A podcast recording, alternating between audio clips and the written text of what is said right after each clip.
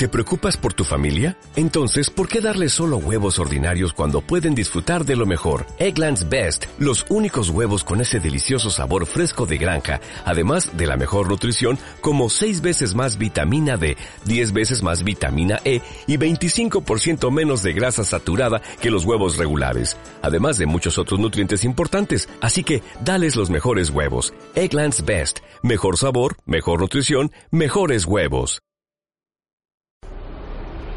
¿Estás cansado de oír siempre lo mismo y escuchar la misma canción una y otra vez? Pues te damos la bienvenida a los podcasts de Autentia Desarrollo, donde os acercamos las mejores charlas técnicas de la comunidad. CommitConf 2018 Dirección de proyectos en GitHub, por Martín Vega. Vale, buenas tardes. ¿Se escucha bien? Eh, voy a hacer una charla de dirección de proyectos en GitHub. Me llamo Martín Vega y trabajo como Key Consultant en Pasiona. Pasiona, este año no tenemos stand, es una empresa de desarrollo de software. Tenemos sede en Madrid, Barcelona, en Bilbao y en Londres. Y aunque este año no tenemos stand, pero también tenemos posiciones abiertas y si queréis mandarnos el currículum para un cambio de trabajo, pues también estamos abiertos. Eh, antes de empezar la charla, lo que quiero es eh, decir un poco de qué vamos a hablar.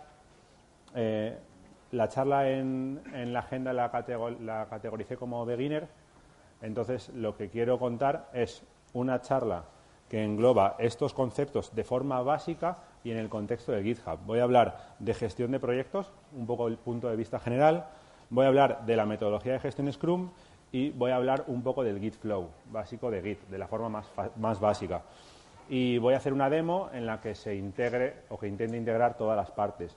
Si alguno de vosotros ya trabaja en un proyecto de GitHub, eh, bien sea open source o bien sea privado, y esto se lo conoce al dedillo, a lo mejor puede aprender algo, a lo mejor descubre algo que no conocía, pero yo creo que a quien no ha utilizado GitHub o a lo mejor ha utilizado Git utilizando otro repositorio, pues le puede ayudar. Bien, Vamos a hablar de lo que es un proyecto. El, un proyecto, el concepto de proyectos y las metodologías para gestionar proyectos se llevan muchos años estudiando, aunque ahora estamos con el tema del Git, pero antes ha estado el PMI estudiando y tratando los proyectos. Esta es un poco la definición que da el, PMI sobre qué es un proyecto. Dice que es un esfuerzo temporal que se lleva a cabo eh, para crear un producto, servicio o resultado único. habréis escuchado a lo mejor varias definiciones de proyectos esta que a mí me gusta y que es corta y sencilla, lo que nos deja claro es, o nos deja entrever, que es un esfuerzo temporal, el resultado es único, es decir, el alcance está delimitado y nos deja ver eh, los, los, tres principales grupos de conocimiento que hay en los proyectos, que son el tiempo, el alcance y el coste de los proyectos. Junto a estos tres se adjuntan unos tres más que los pongo separados y que tienen seguramente menos peso, que son la calidad, los recursos y los riesgos. Esta es, por así decirlo, la gestión tradicional de los proyectos. Vamos a centrarnos en la parte del alcance. Eh, el alcance es lo que hay que hacer, es decir, las actividades que hay que conseguir para llevar a cabo el proyecto. Y dentro del alcance, esta sería el, este sería el punto de vista tradicional del alcance en los proyectos según el, PMI, en, el que podemos encontrar la definición de las, y las especificaciones del alcance, eh, se definen las, actividades en lo que ellos llaman una WBS, la Work Breakdown Structure, y luego se secuencian las actividades y se estima la duración. Y finalmente se obtiene el presupuesto, junto con la parte de abajo que está en blanco, que es la estimación de recursos y la estimación de los y, estimar los costes de los recursos. Esto no es muy diferente a lo que se ha hecho con, con Scrum y con Agile. Lo que pasa es que en Scrum y en Agile, que se utiliza en proyectos de software, eh, la gestión del alcance es diferente porque las problemáticas no son las mismas. En la metodología de gestión de proyectos tradicional, del PMI, eh, aplicarla a un proyecto de software sería algo así como querer ir en barco desde Barcelona hasta Milán y decir, pues voy a poner el timón en una posición, así que me quede más o menos bien, le enchufo a los motores y a ver si llego como en los proyectos de software hay mucha incertidumbre y los proyectos cambian y los requisitos cambian casi constantemente. De hecho, muchas veces se empiezan proyectos en los que ni siquiera conoces muy bien lo que vas a hacer, vas a hablar de producto mínimo viable y de estas historias. Este escenario, con una planificación inicial y luego un gestión y control, no se puede hacer, pero lo puedes hacer para hacer una autopista, por ejemplo. En el Scrum, que esto nos suena mucho a todos, lo que tenemos son las actividades en un Project Backlog, el alcance se divide en, en, historias de usuario que están en el Project Backlog, definimos sprints, definimos iteraciones que vamos a llevar a cabo en dos, cuatro semanas o lo que queramos. Tenemos eh, una reunión de planificación del sprint, trabajamos diariamente con un, con un Scrum diario. Y finalmente hacemos una retrospectiva. El dibujo, los, dos dibujos los he hecho yo, a lo mejor habéis visto otros diferentes, pero más o menos es, es parecido.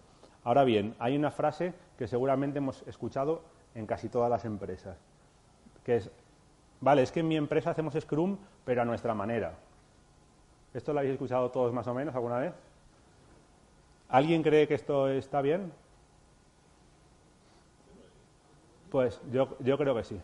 El, el, Scrum, al igual que el PMI, es un framework, es un, es un, es un área de conocimientos en el que se engloban una serie de, de, conocimientos y de metodologías y tú debes de ser libre de saber en función de tu empresa y de tu proyecto y de tu equipo, en función de tu contexto, qué utilizas y qué no.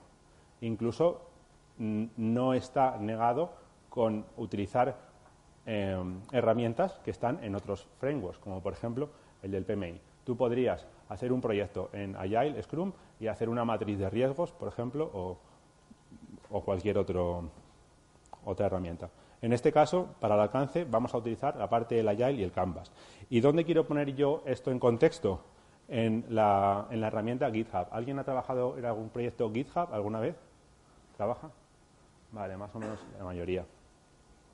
Perfecto. Pues GitHub es una plataforma de desarrollo colaborativo, como ya sabéis casi todos. Utiliza el sistema de control de versiones Git. Eh, los repositorios son por defecto públicos, aunque se pueden poner de pago en privado y lo compró Microsoft este año, en 2018. Como curiosidad, Microsoft lo, lo compró cuando era el principal usuario. Es decir, cuando es la, empresa que más código open source tiene en el mundo, yo creo que le salía más, más barato comprar GitHub que pagar la suscripción. si veis el, código que tiene. Y mm, también, si buscas en Internet GitHub, algunas de las definiciones que encuentras eh, hablan de plataforma colaborativa. Esto a lo mejor lo habéis podido ver alguna vez.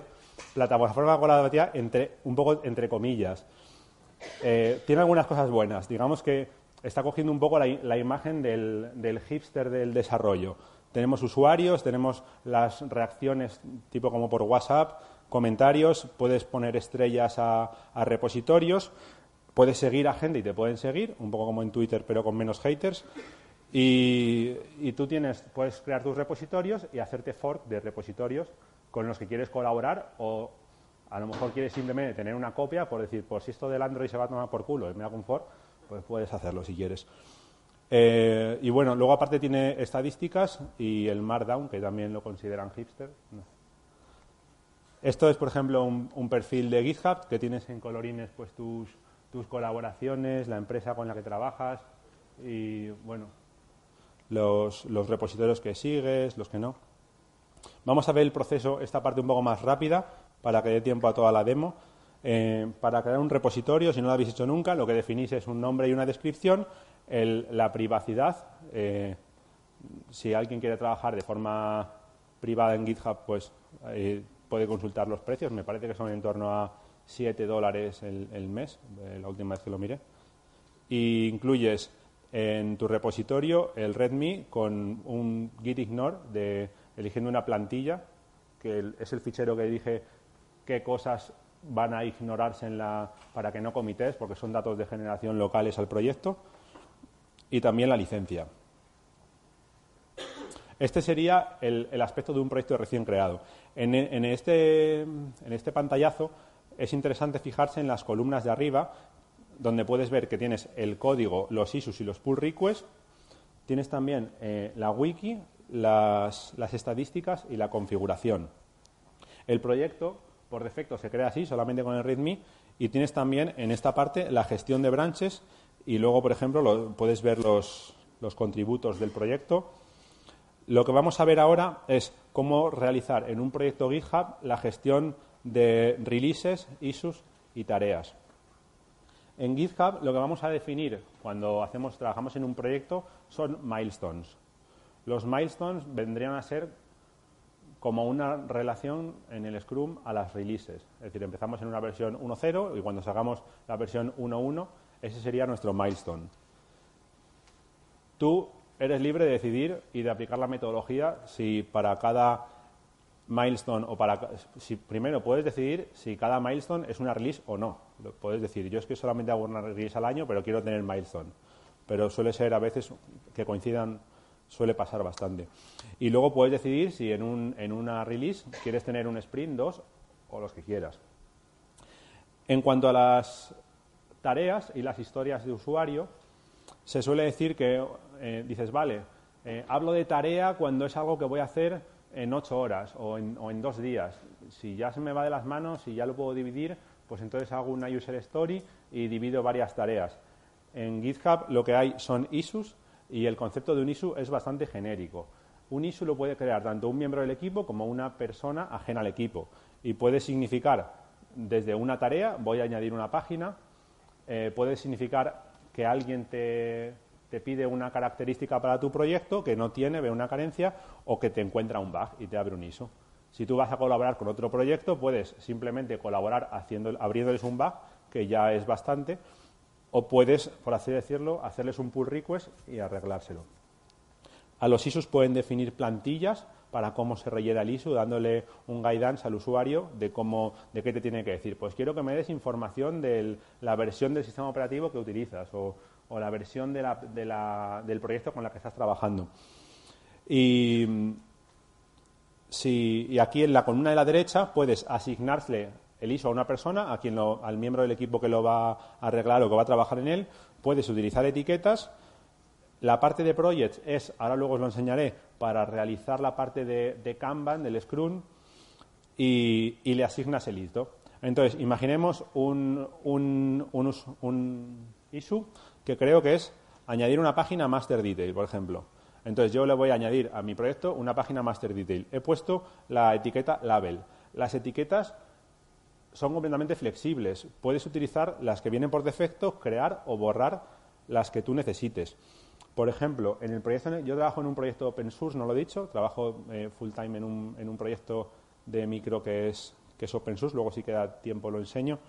Y, por ejemplo, nosotros la parte de project no la utilizamos. La parte de etiquetas la utilizamos para saber si un issue está en in progress, saber si, por ejemplo, un issue es un bug o bloquea otra cosa o es un external issue porque se produce por, por una librería ajena o por un componente ajeno.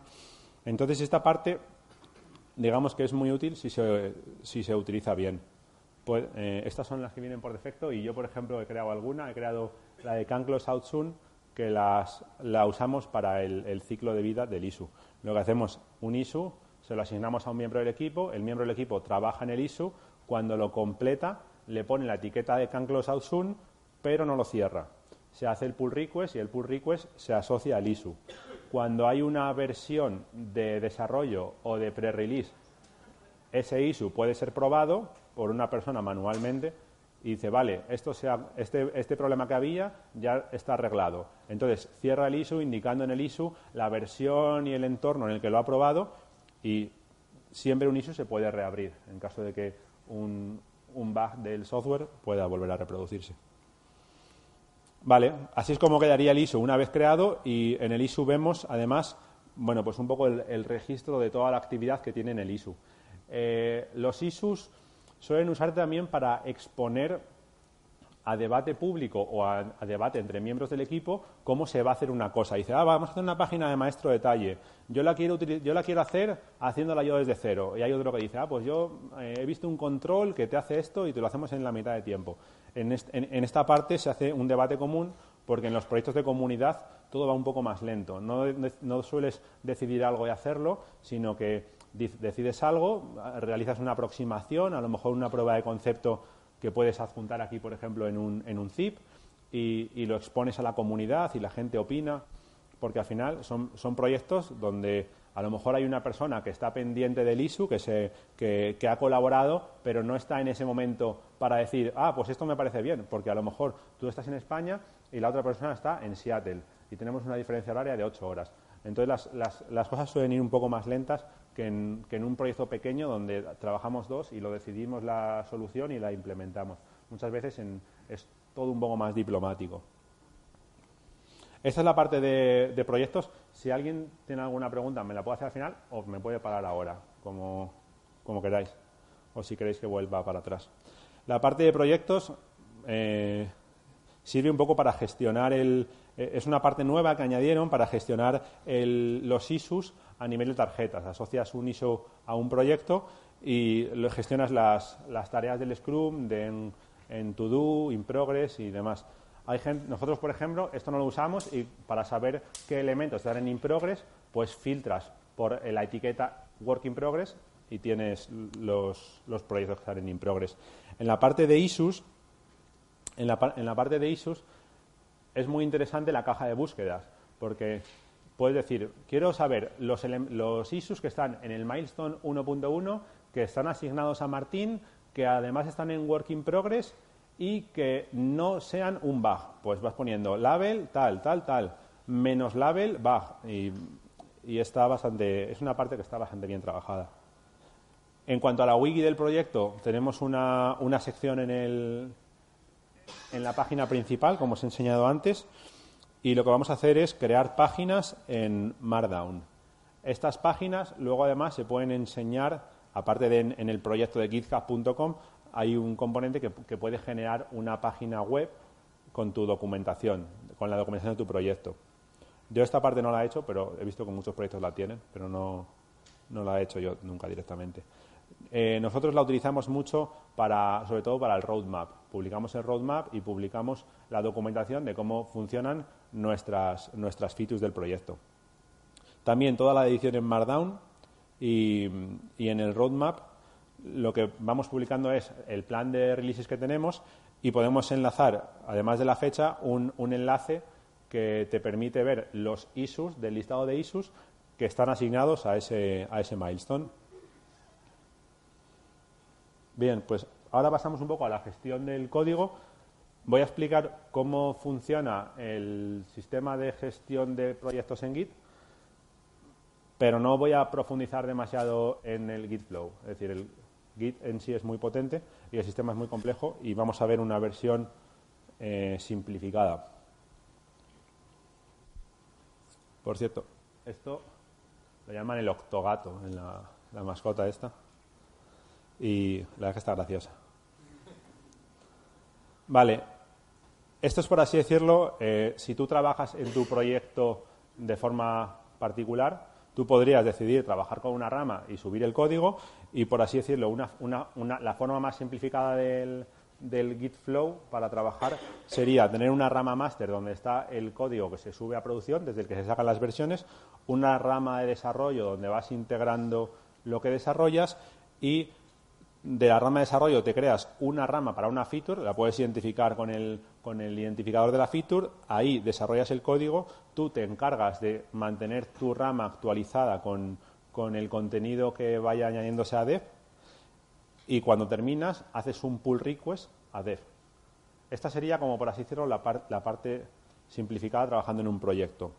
Lo que suele pasar es que esto no suele ser así. Cuando tú trabajas con GitHub, normalmente se suele trabajar con un fork. La compañía tiene un repositorio y tú te haces, que sería companyrepo.git, y tú te sacas un fork de ese proyecto, que es tu nombre de usuario y el, proyecto se llama igual que el de la compañía. Esto es la forma en la que lo haríamos con consola. Con Git Remote-V puedes ver la, configuración de, conectividad de tu, de tu proyecto que tienes el origin por defecto y lo que hacemos es añadir un upstream, si os des cuenta, cuando hacemos el git remote-v, como yo el repositorio que me he clonado es mi fork, lo que me aparece es GitHub, mi, usuario y luego el, nombre del fork. Y lo que vamos a hacer es añadir, haciendo git remote add upstream, añadimos un upstream y añadimos el, la URL del repositorio de la compañía. Y luego al hacer remote-v, lo que vemos son las dos configuraciones. Tenemos origin y upstream, tanto para subir como para bajar. Entonces, si el proyecto de la compañía tiene una rama dev, yo puedo tener una rama dev y puedo mantener sincronizado mi dev con el proyecto upstream, pero por defecto no se, no, un fork no se mantiene actualizado. Todos los cambios que vayan pasando en el repositorio original no se actualizan en el fork. Puedes configurar también que alguna de tus ramas se sincronice automáticamente, pero si haces esto ya no estás yendo por el camino de gestiono mis cambios y hago un pull request. Tienes el, si lo haces así, podrías, por así decirlo, hacer push a una rama o crear una rama en el repositorio de la compañía. A nivel de configuración, muchas veces lo que se hace es que directamente los miembros del equipo no tengamos derecho de escritura en, el, en, el repositorio de la compañía. Yo, por ejemplo, no puedo escribir en un repositorio de Microsoft, lo tengo que hacer todo a través de un pull request, como lo haría cualquier desarrollador más o cualquier colaborador del proyecto.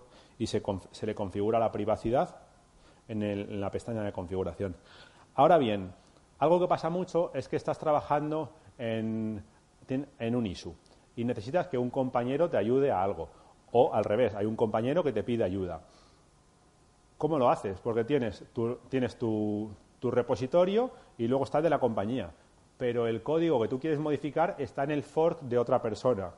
En ese caso lo que añadimos es otra, otra tercera configuración de otro miembro donde añadimos el git remote, por ejemplo, de mi compañero David, pues haría git remote add David a github.com, David y el nombre del proyecto. Y tendría dos, tendría tres configuraciones, la de la empresa, la de mi, que sería la upstream, la mía, que sería origin, y, el, y la de David, team member, que sería mi compañero. Si yo quiero hacer una modificación en su rama en la que él está trabajando, me haría me sacaría yo una rama desde, desde su upstream, en este caso desde David, le arreglaría o haría lo que podría, lo que pudiese, y luego se le haría un pull request de mi fork del proyecto al fork del proyecto de mi compañero. Esto al principio tardas un poco en entenderlo y configurarlo, pero luego eh, ayuda mucho. En este proceso, en el proceso en el que el dev tuyo se sincroniza con el dev de la compañía y tus ramas ya no pasan en pull request a tu dev, sino que pasan directamente de tu, de tu, de tu feature a el dev de la compañía, es cuando la compañía lo que hace es meter políticas que eh, obligan a el pull request que llega pasar pruebas. Si se ha utilizado el TDD para hacer pruebas y si se gestiona integración continua, GitHub te deja ejecutar una build que ejecuta las pruebas del proyecto y que garantiza, por así decirlo, que el código que va en tu rama no va a romper el código que hay en dev de la compañía. Y puedes elegir en la configuración si el, si el pull request, si las pruebas se pasan sobre el código de tu rama o sobre el resultado de mergear tu rama con el código de dev. Entonces, eso es importante, porque puede ser que las pruebas pasen en tu código, o puede ser, y, pero que luego cuando las merges no, no pasen las pruebas. En el proyecto en el que trabajo yo, por ejemplo, eh, todo el código no solamente tiene que tener em, tiene que estar bien escrito, sino que además tiene que cumplir muchísimas reglas que, rompen los test. Por ejemplo, si te dejas un, espacio en blanco o dejas un comentario con un... tiene un montón de, normativas de, escritura que hacen que se rompan los test. Entonces, es un poco goñazo, pero siempre que quieres subir algo tienes que primero pasar las pruebas en local y, luego hacer el pull request. En cuatro años nunca he conseguido hacer una subida y que no, y que no se rompa ninguna prueba.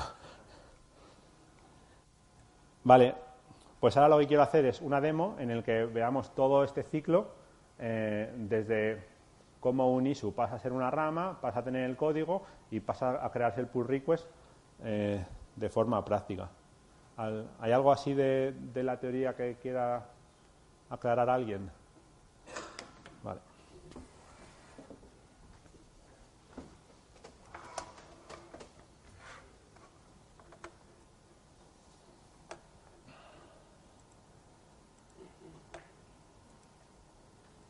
Vale.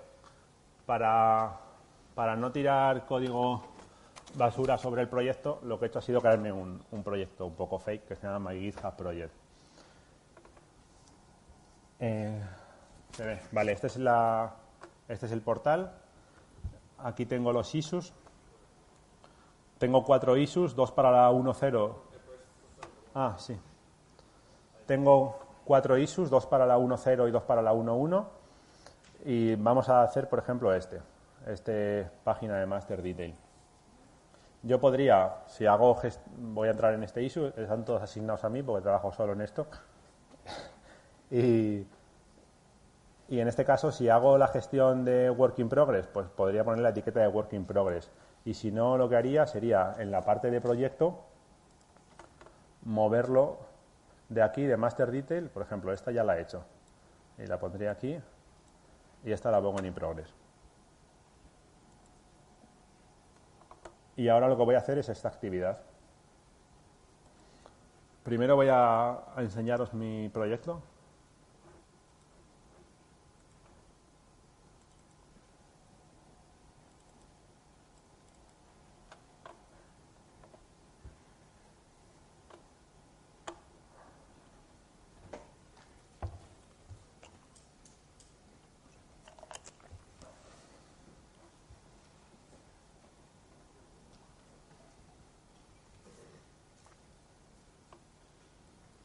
¿vale? Es un, es un proyecto básico con una galería de imágenes y una página main. Lo que voy a hacer es añadir en, en esta página, en esta aplicación, un, una master detail.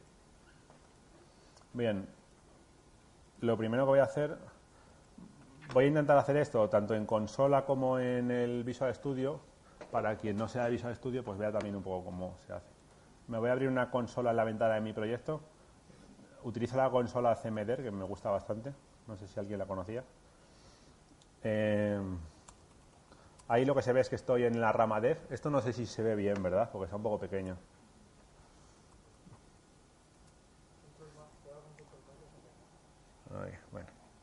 Ahí, se ve mejor, ¿no?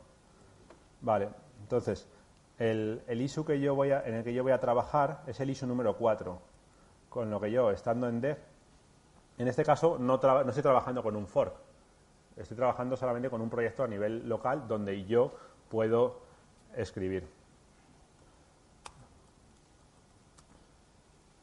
Vale, lo que voy a hacer es un git checkout menos b para que me cree la rama y su 4. Aquí elegís cómo queréis llamar a las cosas, cómo queréis poner los mensajes. Eh, yo, por ejemplo, si en un proyecto trabajáis todo gente española, pues, eh, me parece perfecto que, el, que se escriba todo el, todo el GitHub en español, todos los, comentarios y todos los mensajes y documentación en español, si es para España, porque al final lo que se hace en los ISUs es hablar sobre cosas. Y si a lo mejor parte del equipo no habla muy bien el inglés, pues se pueden perder matices en la, en la comunicación. Luego, a nivel de, de cómics y demás, pues se puede hacer en inglés o en español, como queráis. Vale. Ahora me he hecho un ISU, ISU 4 Master Detail. Ya quito la lupa. Y ahora voy a venir a mi aplicación y voy a añadir una página Master Detail.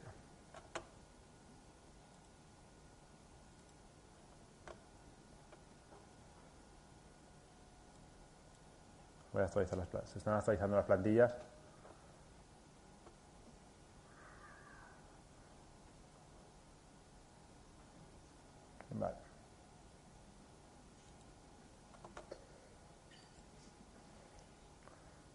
Estas son las modificaciones que voy a hacer en, en mi proyecto, los ficheros que voy a añadir y demás.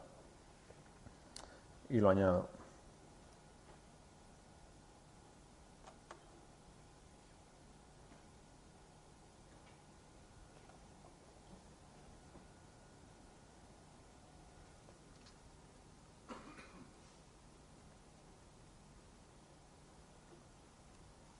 Muy bien, ya he añadido los ficheros y he realizado mi actividad, hoy he acabado pronto de trabajar.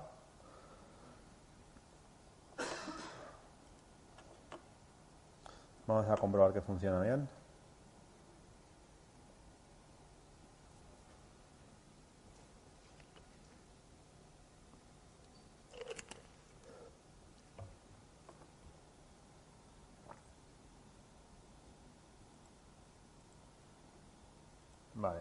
Aquí está mi, mi página de maestro detalle terminada. Me ha quedado muy bien, entonces la voy a subir. Ahora lo voy a hacer desde Visual Studio. Vengo a la pestaña de cambios.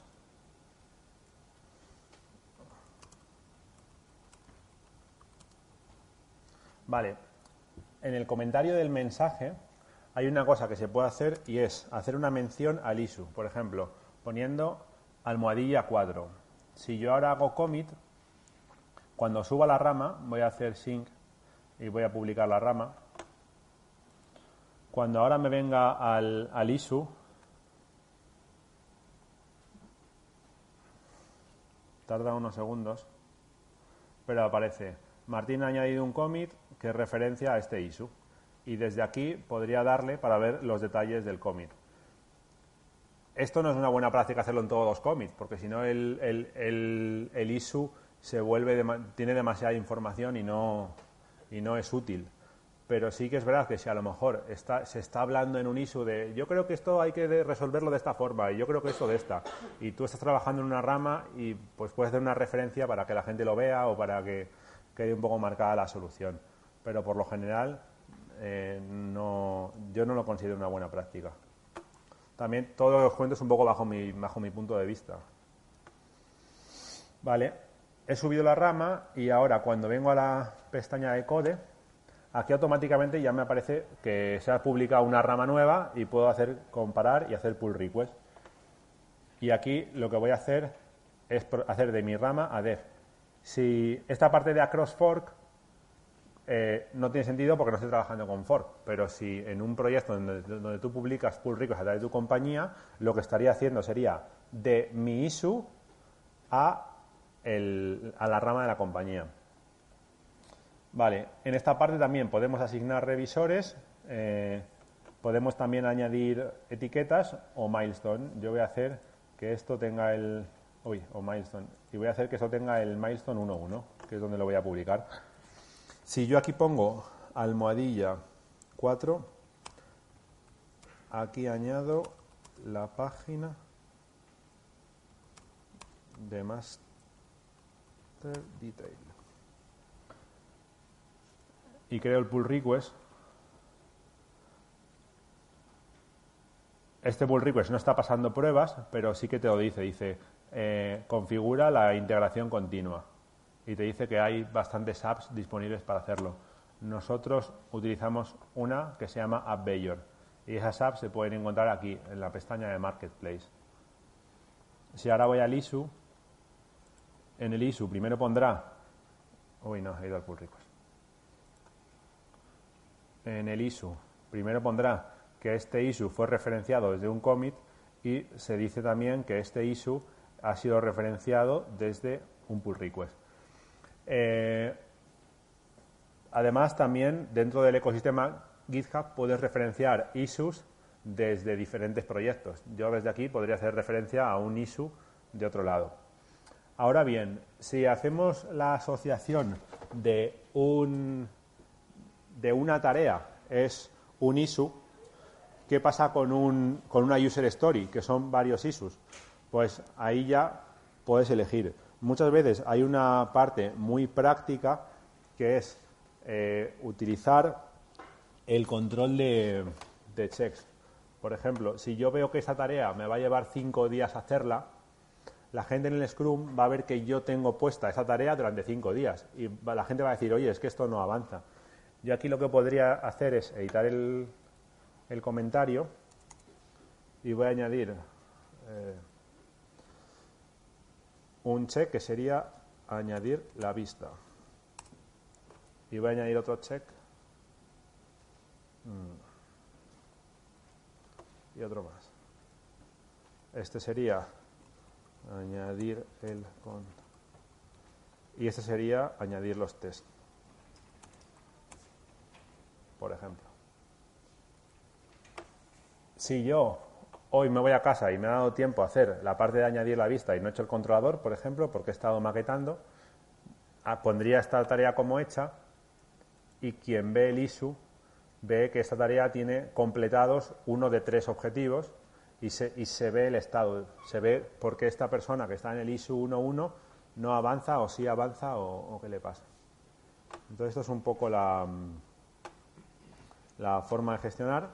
Lo que, lo que quería era precisamente eso, que se, que se viese un poco eh, todo el ciclo, cómo se engloba. Luego todo esto se puede profundizar mucho más tanto en la gestión de ramas y, y, el, y el Git Flow, se puede profundizar en la parte de CI, se puede profundizar en la, en la parte de los fork, en la parte de, del código, que obviamente es un código muy absurdo, pero este es, este es la foto, la foto general. Hay gente, por ejemplo, como nosotros, que utilizamos GitHub y no utilizamos la parte de project. Hay gente que trabaja con GitHub y solo usa pull request porque no, porque no utiliza los issues, por ejemplo. Y esta es un poco toda la foto. Ya que tengo tiempo, os enseño el proyecto en el que yo trabajo, que se llama Windows Template Studio.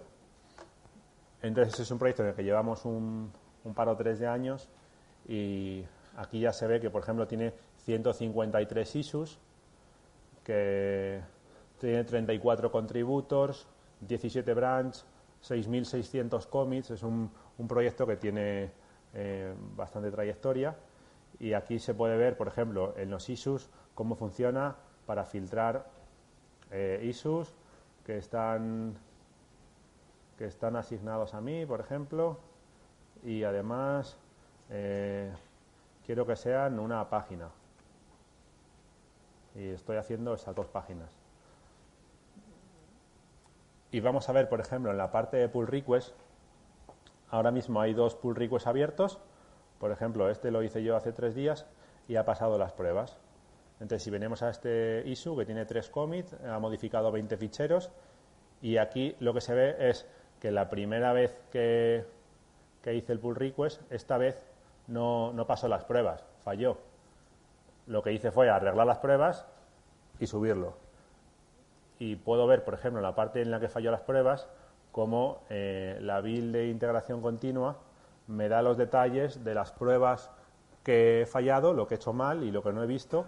Y aquí puedo ver, por ejemplo, en los mensajes que eh, los comentarios deben de empezar con un espacio. Hice un comentario que puse barra barra y empecé a escribir en lugar de dejar un espacio. Entonces, pues digamos que todas las pruebas que pasa te va diciendo eh, qué has hecho bien y qué no has hecho bien. Y cuando trabajas en un proyecto donde puede ser fácil romper alguna cosa, pues está muy bien. Y este, este proyecto es, es, la parte de generación de código de Visual Studio con, con la parte, que es con lo que he añadido la, la página Master Detail.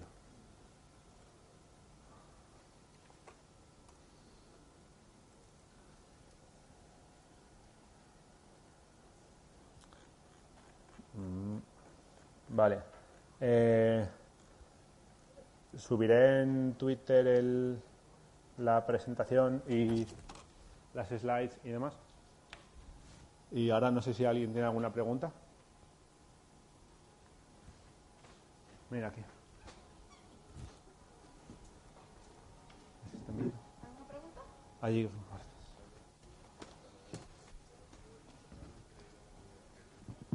Hola. Em, ¿Cómo recomiendas trabajar si normalmente es común que un proyecto tenga dos o tres repositorios?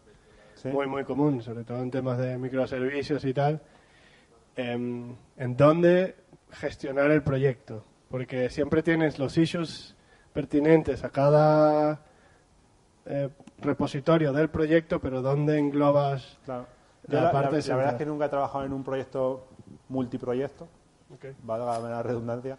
Eh, yo he, visto que ahí se puede hacer, hay un proyecto padre y puede tener varios proyectos dependientes y a la hora de gestionar los issues, no lo sé, pero si yo tuviese que hacerlo, intentaría hacerlo contextualmente. Si hay un proyecto que tiene, el proyecto global tiene una aplicación de iOS y otra aplicación de Android, y el bug es, el issue es que falla la aplicación de iOS, lo haría en el proyecto de iOS, y si es un, un issue de vamos a actualizar eh, la documentación, pues a lo mejor lo haría en el padre. Pero no tengo la experiencia y y te lo digo de primera. Pero sí que he visto que, que, es muy común, se puede trabajar y, bueno, también es muy común que gente utilice GitHub para albergar el código y luego utilice Jira o utilice mm, Asana o utilice el, el Slack o cualquier cosa. Y todo lo contrario. A lo mejor hay gente que utiliza el Source Tree y luego utiliza Jira para los issues. Esto es una herramienta que es como el propio Scrum, te ofrece una serie de herramientas, puedes utilizar las que, las que te vienen bien. Y en, en ese aspecto yo lo haría así, pero no, tengo la experiencia, entonces... Vale, vale, vale. Gracias.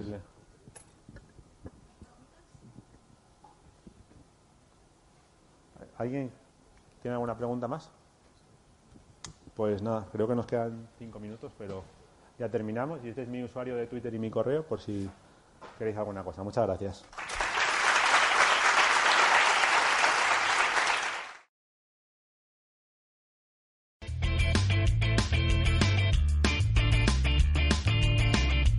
Si te ha gustado el podcast y quieres estar a la última en tecnología, suscríbete a nuestro canal de iVoox y escúchanos donde quieras. Para más información, autentia.com.